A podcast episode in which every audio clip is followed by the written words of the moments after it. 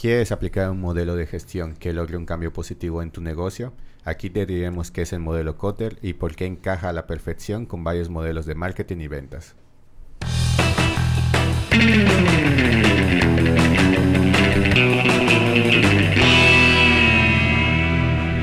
Internet. Buenos días, buenas tardes, buenas noches. Tengan todos ustedes desde el dispositivo móvil que nos esté observando o en sus computadoras el día de hoy tenemos un tema muy interesante que se sale un poquito de lo que manejamos, pero este, está enfocado un poco más al proceso de ventas o al proceso de gestión de ventas en este caso, cuando queremos eh, introducir un cambio importante en nuestra organización. Estos cambios no pueden hacerse de pronto, tienen que, tenemos que seguir un proceso para que pues, tanto el equipo de ventas como el equipo eh, interno de la empresa se adapte. Entonces, para hablarnos de este tema, tengo a mis compañeros eh, que me acompañó en el podcast anterior. Pablo. Hola, ¿qué tal? gusto estar aquí como siempre. Y mi compañero Emiliano. Hola, ¿qué tal? Sí. Detrás de cámaras tenemos a nuestros compañeros, Ricardo, director del área de diseño, y nuestro floor manager Isaac. Mira cuántos aplausos. bueno, pues vamos a dar inicio con este tema. Eh, empezaríamos en este caso de ¿qué es el modelo Cotter? Bueno, eh, el modelo Cotter realmente es una estrategia bastante simple, pero que se encaja a la perfección con varios modelos actuales, como por ejemplo el inbound marketing o incluso el modelo de ventas sin fricción de, Hotspot.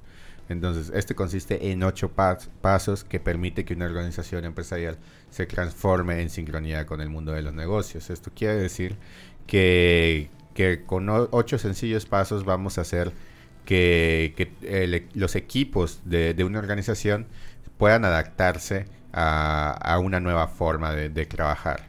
Entonces, eh, todo, digamos que esto es importante eh, tanto en marketing, en ventas y realmente es un tema organizacional muy, muy importante porque, mm, como mencionó Diana, hay cosas que queremos mejorar procesos que, decimos, esto está un poquito mal, podemos cambiarlo, moverlo aquí y allá, pero no siempre es tan sencillo ponerlo en, práctica. Entonces, aunque hay muchas, hay muchas, muchos modelos que, que, te dicen qué cosas deberías cambiar, o muchos autores que te dicen, no hagas esto, haz el otro, realmente hay pocos que te dicen cómo implementarlo, cómo el equipo lo puede hacer. Entonces, el modelo Conte se encarga de, esto, que precisamente podamos implementarlo de forma correcta. El autor quien ideó este método, este modelo más bien, es John Paul Cotter. Es un californiano, nació en 1947 y es un profesor de Harvard, de la Escuela de Negocios de Harvard. Es algo así como una celebridad en el mundo organizacional, puesto que 19 es autor de 19 libros, de los cuales 12 han sido bestsellers, o sea, se han vendido muchísimos. Y su libro Al frente del cambio, que se publicó en el año 2007, es uno de los 25 libros, según el New York Times, de gestión de negocios más influyentes en la historia. Es decir, es una celebridad y él es quien propone este método de 8 pasos, este modelo para transformar tu empresa. De hecho, cualquier administrador que se respete eh, vio el modelo Cotter en la carrera, así que pues esta parte en las empresas es bastante relevante, sobre todo, por ejemplo, cuando nosotros implementamos, en este caso, Hotspot con, con nuestros clientes que no habían estado familiarizados con ellos. Esto es un ejemplo de cómo podemos ayudar a, sus equipos a adaptarse a este cambio, ¿no? De, de empezar a utilizar una metodología nueva. De hecho, este, esto no solo se aplica, por ejemplo, aparte de de agencia con, clientes, sino que también este, la, propia empresa, o sea, los clientes de la agencia, pueden aplicar esto para sus equipos de venta para que puedan adaptarse precisamente a los nuevos métodos de venta que, pues, ahora sí que las ventas inbound son muy, muy diferentes a un modelo tradicional. Entonces, eh, pasando a la parte de los pasos, el primero de ellos es la urgencia, que es establecer un sentido de urgencia de que la transformación es necesaria. Esto despierta el interés de, todo y alimenta la, inquietud. Sin embargo, hay que, hay que tomar esto un poquito con pinzas porque no se trata de, digamos, de, generar este un sentido negativo de urgencia. O sea, no es no es que ah, está la crisis ya, sino simplemente decirles que la empresa puede mejorar y que este problema, si sigue a la larga, sea, podría tener consecuencias que ahí sí serían graves. Pero tampoco se trata de, crear pánico entre el equipo. Entonces, precisamente, esto no quiere decir que, que haya que ser alarmistas, porque el pánico no es racional. Y también hay que generar como que un incentivo para poder impulsar e, este cambio, porque al fin y al cabo el, ser humano tiende a resistirse a varios cambios. Uno cuando está en su zona de confort, lo que menos quiere es, moverse de ahí porque pues por algo se llama zona de confort. Entonces hay que generar un incentivo para que estas personas pues decidan que vale la pena para ellos sumarse a este cambio y mostrar ejemplos de crisis similares, o sea, de, de ah, empresa fulanita le, pasó esto y no queremos que nos pase a nosotros, y también no solo irse por la parte negativa, sino mostrar ejemplos de, de qué es lo que pasa cuando, cuando se aplica bien el, dicho cambio. Después de, de, haber generado, demostrado que es urgente el cambio, tienes que aliarte. Una persona sola no puede, no puede promover, impulsar un cambio. Entonces tú tienes que identificar, crearte tu equipo de ensueño, quiénes son los influencers positivos, aquellas personas que tienen eh, influencia dentro de la organización por su desempeño, por su carisma, porque son gente comprometida con, el trabajo, porque tienen facilidad de palabra. Alíate a esas personas que son valiosas porque entonces vas a ir sumando liderazgos en torno al cambio. Tenemos que lograr esto. Entonces vas a agarrar a los miembros del equipo o, del equipo de trabajo que, que todos respeten por su forma de ser, porque es chambeador, porque es un aliado principal. ¿Por qué es importante tener coaliciones? Porque vas a poder contar con los mejores elementos para crear una estrategia, la mejor estrategia posible.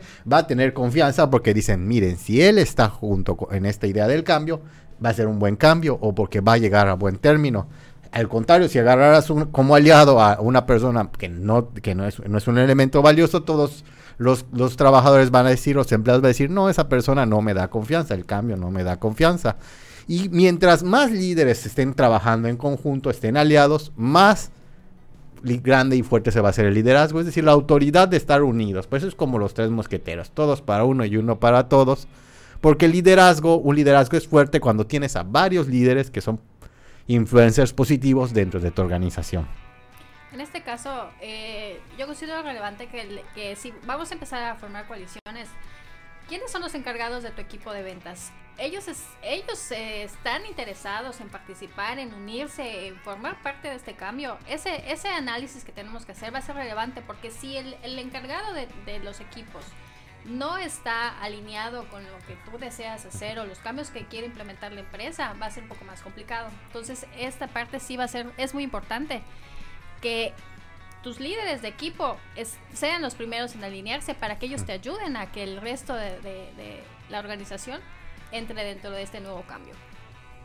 Bueno, y, y ahora sí, la, la parte 3 estamos hablando de la visión, porque realmente nadie va a, a, seguir el plan, sí, o sea, nadie va a seguir este cambio si no tenemos un plan muy bien definido. O sea, hay que plantear el futuro ideal de qué es lo que va a pasar si, si nos sumamos a este cambio. Entonces, esto también tiene que ver con ir totalmente en contra del teléfono descompuesto, que, que este es un tema muy serio en prácticamente cualquier organización. Cuando la comunicación se da mal, o sea, uno le dice a, a, uno, lo medio entiende, luego ese que lo medio entendió este, hace que el otro lo entienda todavía peor, y al final el último que recibe la información, pues no tiene ni idea del, de, la instrucción inicial o, o de la tarea inicial. Entonces, para que una visión pueda, pueda ser este, idónea en este caso, tienen que ser imaginables, o sea, tenemos que vislumbrarlo en el futuro, tienen que ser deseables, es decir, tiene que ser un buen futuro, o sea, nadie quiere llegar a un lugar donde, pues obviamente las cosas van a estar mal, tiene que ser realizables, eso tiene que ver con, con ser muy realistas, porque si no, pues nadie va a creer que esto vaya a funcionar. Eh, flexibles porque los realizar cambios muy muy rígidos raya en este en la parte de autoritarismo entonces no esto no le gusta a nadie entonces hay que ser flexible con algunas cosas y comunicables o sea que puedan que todos puedan entenderlo que se pueda comunicar de forma correcta Entonces, para el plan hay que definir un objetivo que sea comprensible en el cambio. También hay que darle importancia a los líderes de equipo porque pues al final ellos van a ser nuestros apoyos en que se realice este cambio, o sea, nosotros no podemos hacerlos este, solos, entonces hay que demostrarle a estos líderes que son importantes para esta tarea. Eh, también identificar el papel de los involucrados, o sea, es decir, saber qué es lo que va a hacer cada quien y de, o sea, qué tarea tiene cada quien y pues eso, qué impacto va a tener en todo el plan. Analizar las partes racionales y, emocionales del proceso porque pues al final de cuentas somos seres humanos, siempre va a haber una parte emocional, tenemos que pensar en cómo esto puede afectar el humor de, nuestro equipo o, si, si, les va, si les va a ayudar o si al contrario les va a bajar el humor. Eh, hacer una lista de riesgos del plan porque en todo plan siempre hay riesgos y pues obviamente esto se hace con la intención de que no lleguemos ahí y calcular obviamente el tiempo que tomará en resolverse y pues marcar una meta así muy muy clara de para saber, o sea, varias metas, por ejemplo, para saber hasta qué punto para poder identificar los logros al fin y al cabo. Por ejemplo, si es un equipo de ventas, pues marcarle este ciertas pautas de ah, ok, este vamos a realizar tantas ventas o generar tantos ingresos y cuando vayan llegando a esas pequeñas metas pues van a ir sintiendo que realmente hay un, hay un progreso y obviamente eso les, va a ayudar a que quieran continuar. Bien, el cuarto paso, ya tienes tu equipo con tus líderes, ya tienes la visión, ahora tienes que comunicarla, tienes que hacer el marketing de tu visión, ya que sabes cuáles son los objetivos, cuáles son las metas, ya, les planteaste el futuro ideal, tienes que hacer que la gente que trabaja en tu equipo sepa constantemente cómo, cuál es, hacia dónde va el cambio. Tienes que repetir hasta convencer a la mayoría. Tienes que explicar el proceso de forma sencilla, comunicarlo con metáforas. Miren, vamos a hacer este cambio para poder tener más tiempo libre o vamos a hacer este cambio para poder ganar más. Comunica las ideas en grupos pequeños, aprovecha las reuniones, aprovecha las juntas para estar comunicando. El cambio va a permitirnos, este cambio de, acción va a hacer que obtengamos este resultado. Y predica con el ejemplo, no puedes decir, a partir de ahora vamos a llegar todos temprano y ya. No, entonces tienes que ser literalmente tu propio, ¿cómo se llama? Tu propia publicidad del cambio escucha todas las inquietudes, como, como comentaba Pablo, no puedes llegar con una visión autoritaria de que no se va a hacer lo que yo quiera, porque eso va a generar descontento y una, emoción que no quieres generar. Y en vez de dar órdenes, promueve el diálogo, tratando de convencer por medio de esta, demostrando la visión claramente, cuáles son las ventajas que va a tener este cambio. Es el paso importante. Más en una agencia de marketing sabemos cuál importante es tener que estar repitiendo y generando mensajes para mostrar visiones favorables del futuro, ideales también. Aquí el tema es de la comunicación es algo bastante complicado, ¿no? Al final de cuentas, eh, muchas personas eh, se quedan con ideas o pasan cosas, ¿no? Al final de cuentas, el hecho de que los empleados eh, puedan extender sus inquietudes o que sepas que se guardan las cosas o no lo sé, al final de cuentas, tenemos que saber llegar a estas personas, ¿no? O sea, sabe, eh, estar completamente seguros de que están entendiendo qué es lo que implica. Por eso en el punto anterior lo que mencionaba Pablo, tenemos que tener unas metas claras, saber dónde estamos, hacia dónde vamos, cómo vamos a llegar y cómo vamos a medir que está funcionando, ¿no? Al final de cuentas lo que no se mide pues simplemente no se puede mejorar.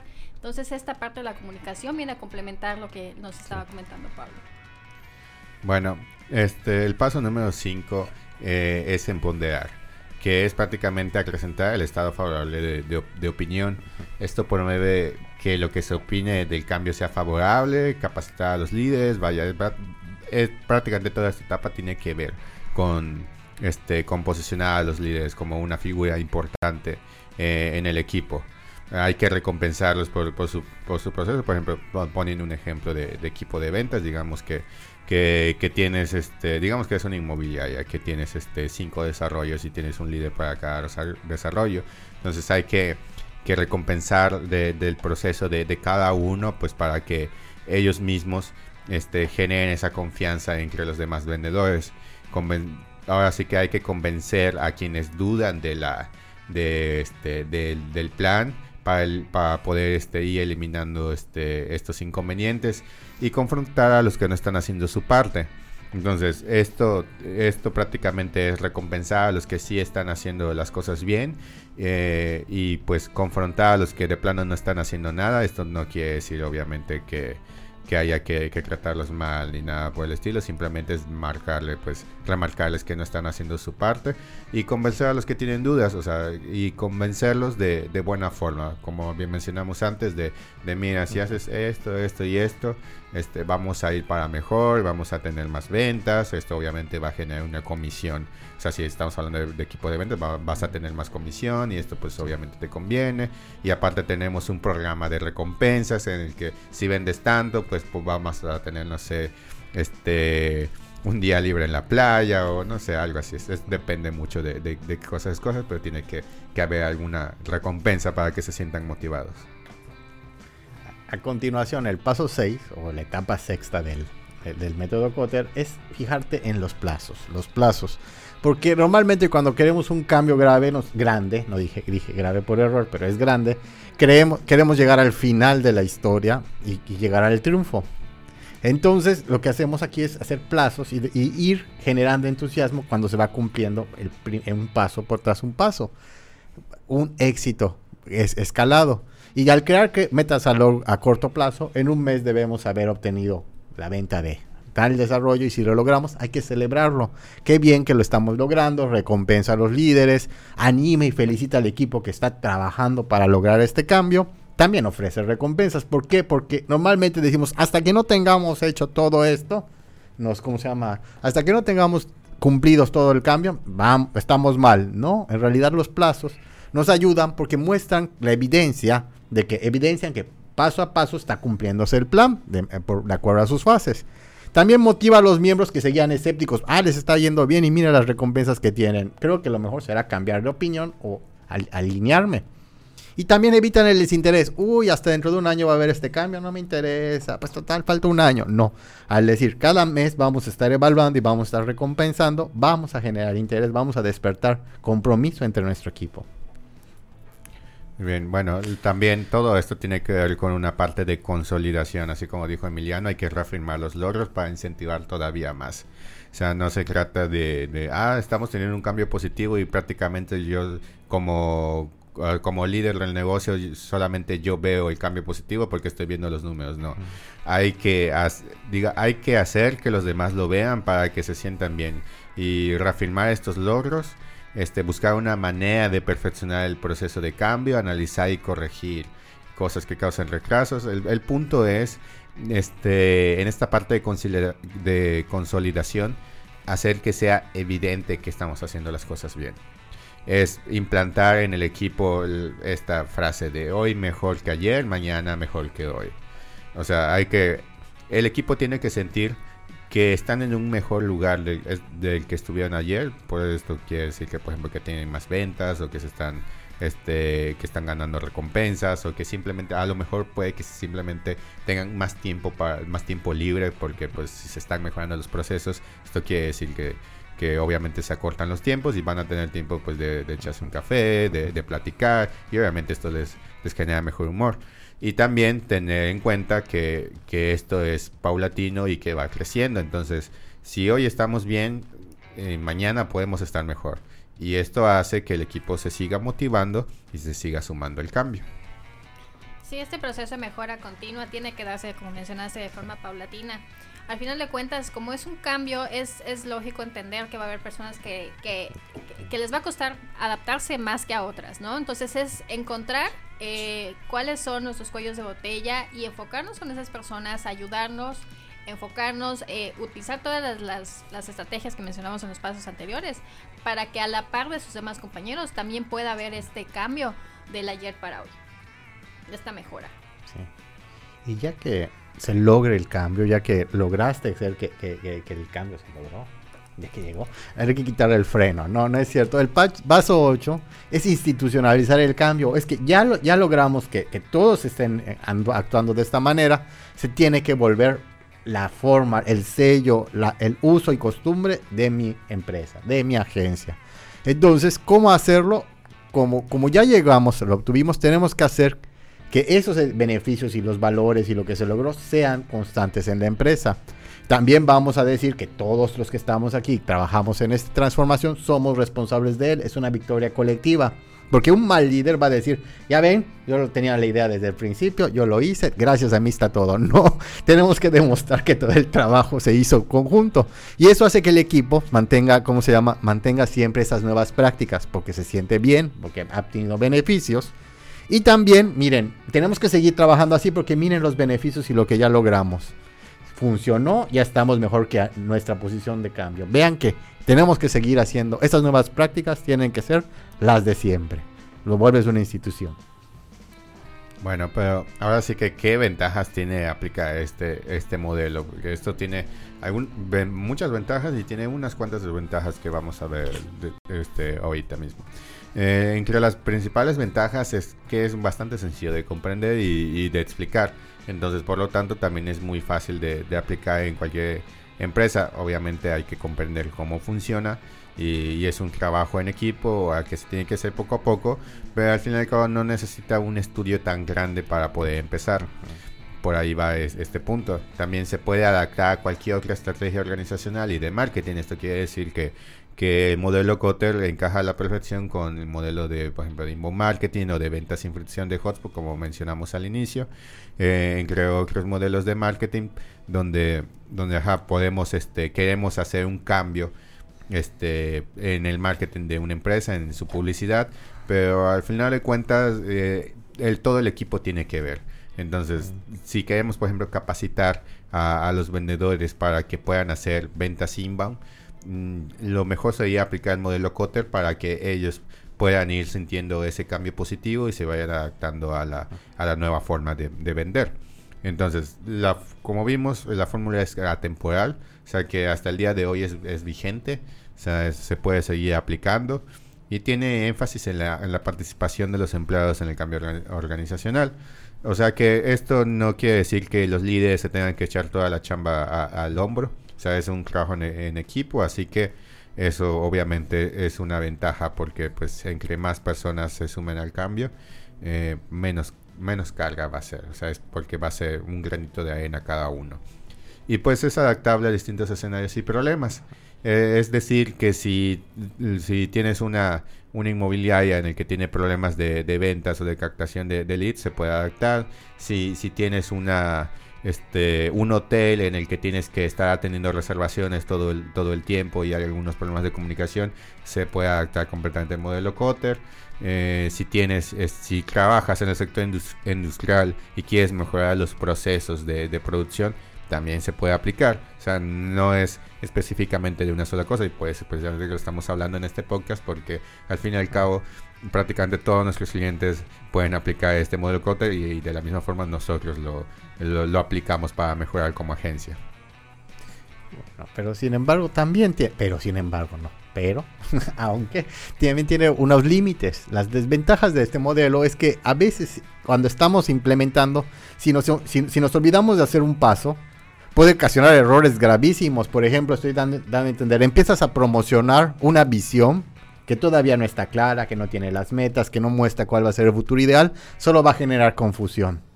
También intentar, por ejemplo, confrontar a las personas que no están preparadas o que todavía no están a favor del cambio antes de tener una visión clara, solo va a generar conflictos. Esto indica que el transformar una empresa, lo que sea, ya sea un hotel, ya sea una escuela, ya sea ya sea una, inmobiliaria, es un proceso largo. No puedes creer que, que, un cambio de este tipo tan complejo con un equipo grande se puede lograr en semanas, cuando normalmente puede llevar meses o un año. Y también eh, es muy importante, se relaciona con esta idea de, no confrontar, no, no ser grosero, no ser... Eh, no, no tratar de eliminar a los que están en contra de, en un principio del cambio, van a generar una insatisfacción que va a ser dañina para los intereses de tu empresa y para todos. Porque lo que necesitas es entender que para modificar unas conductas, unas prácticas que no están funcionando, necesitas darte un tiempo, un plazo, escala, un, proyecto que te va a llevar más de una semana, más de un mes, tal vez, hasta más. Bueno, pues en, prácticamente en conclusión a todo esto, sabemos que el modelo Cotter es muy útil cuando se combina con otras metodologías este, de marketing, de ventas y organizacionales. Este, obviamente ahí están sus desventajas, que si lo aplicamos mal, pues puede generar insatisfacción en, este, en el equipo y si se omite algún paso, pues igual puede ocasionar algunos errores. Sin embargo, queda en nosotros prácticamente eh, tomarlo mejor e irlo aplicando poco a poco para que se haga bien. Entonces, esto no, no le quita su utilidad, así que nosotros recomendamos que pues se vaya, se vaya aplicando si tienen algún problema de, este tipo. Es bastante complejo porque a veces tienes equipos que, están, que, por ejemplo, un equipo de venta, un equipo de marketing, y como a veces en empresas muy grandes pareciera que van separados, eso es contraproducente a tus, metas de ventas. Lo que puedes hacer en este caso es para alinear o poner a trabajar en conjunto y armonía al equipo de ventas y al de marketing, puedes em, implementar este modelo para hacer poco a poco, con estos ocho pasos, hacer que se empiecen, empiecen a, fluir las acciones para obtener muchísimo más ventas, para obtener mayor éxito. Entonces tienes que hacer que todos los integrantes, sin importar el equipo, se unan a esta transformación. Pues muchísimas gracias Emiliano Pablo por toda esta información tan importante para nuestras empresas. Al final de cuentas, eh, todos los cambios que deseamos implementar tienen que ser bien pensados, tienen que tener una estrategia, un tiempo y eh, deben considerar lo más importante, ¿no? Que es a la gente, que es la que, la que va a ser la receptora de todos estos cambios y la que nos va a ayudar como empresa a crecer. Si quieren conocer más de este, este, tipo de estrategias, modelos de adaptación y todo, tenemos en nuestro podcast de marketing digital. Eh, pueden encontrar muchos, muchos videos eh, donde hablamos y ahondamos más sobre eh, la metodología inbound y también, también hablamos sobre el tema de las ventas sin fricción. Pues ya para finalizar, ¿cómo te encontramos en redes sociales, Pablo? Como Pablo Hernández con doble A en el Hernández. ¿Y cómo te encontramos a ti, Emiliano? Como E. Canto Mayen. A mí me encuentran como Diana-CCY. Nos vemos en el siguiente episodio. Hasta luego. Chao. Bye.